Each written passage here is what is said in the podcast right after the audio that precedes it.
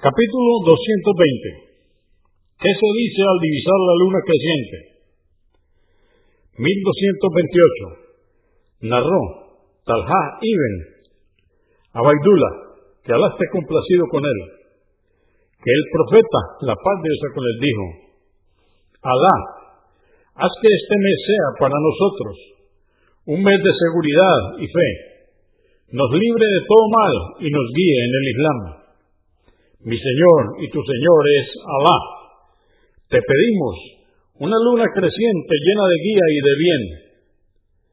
At-Tirmidhi 3447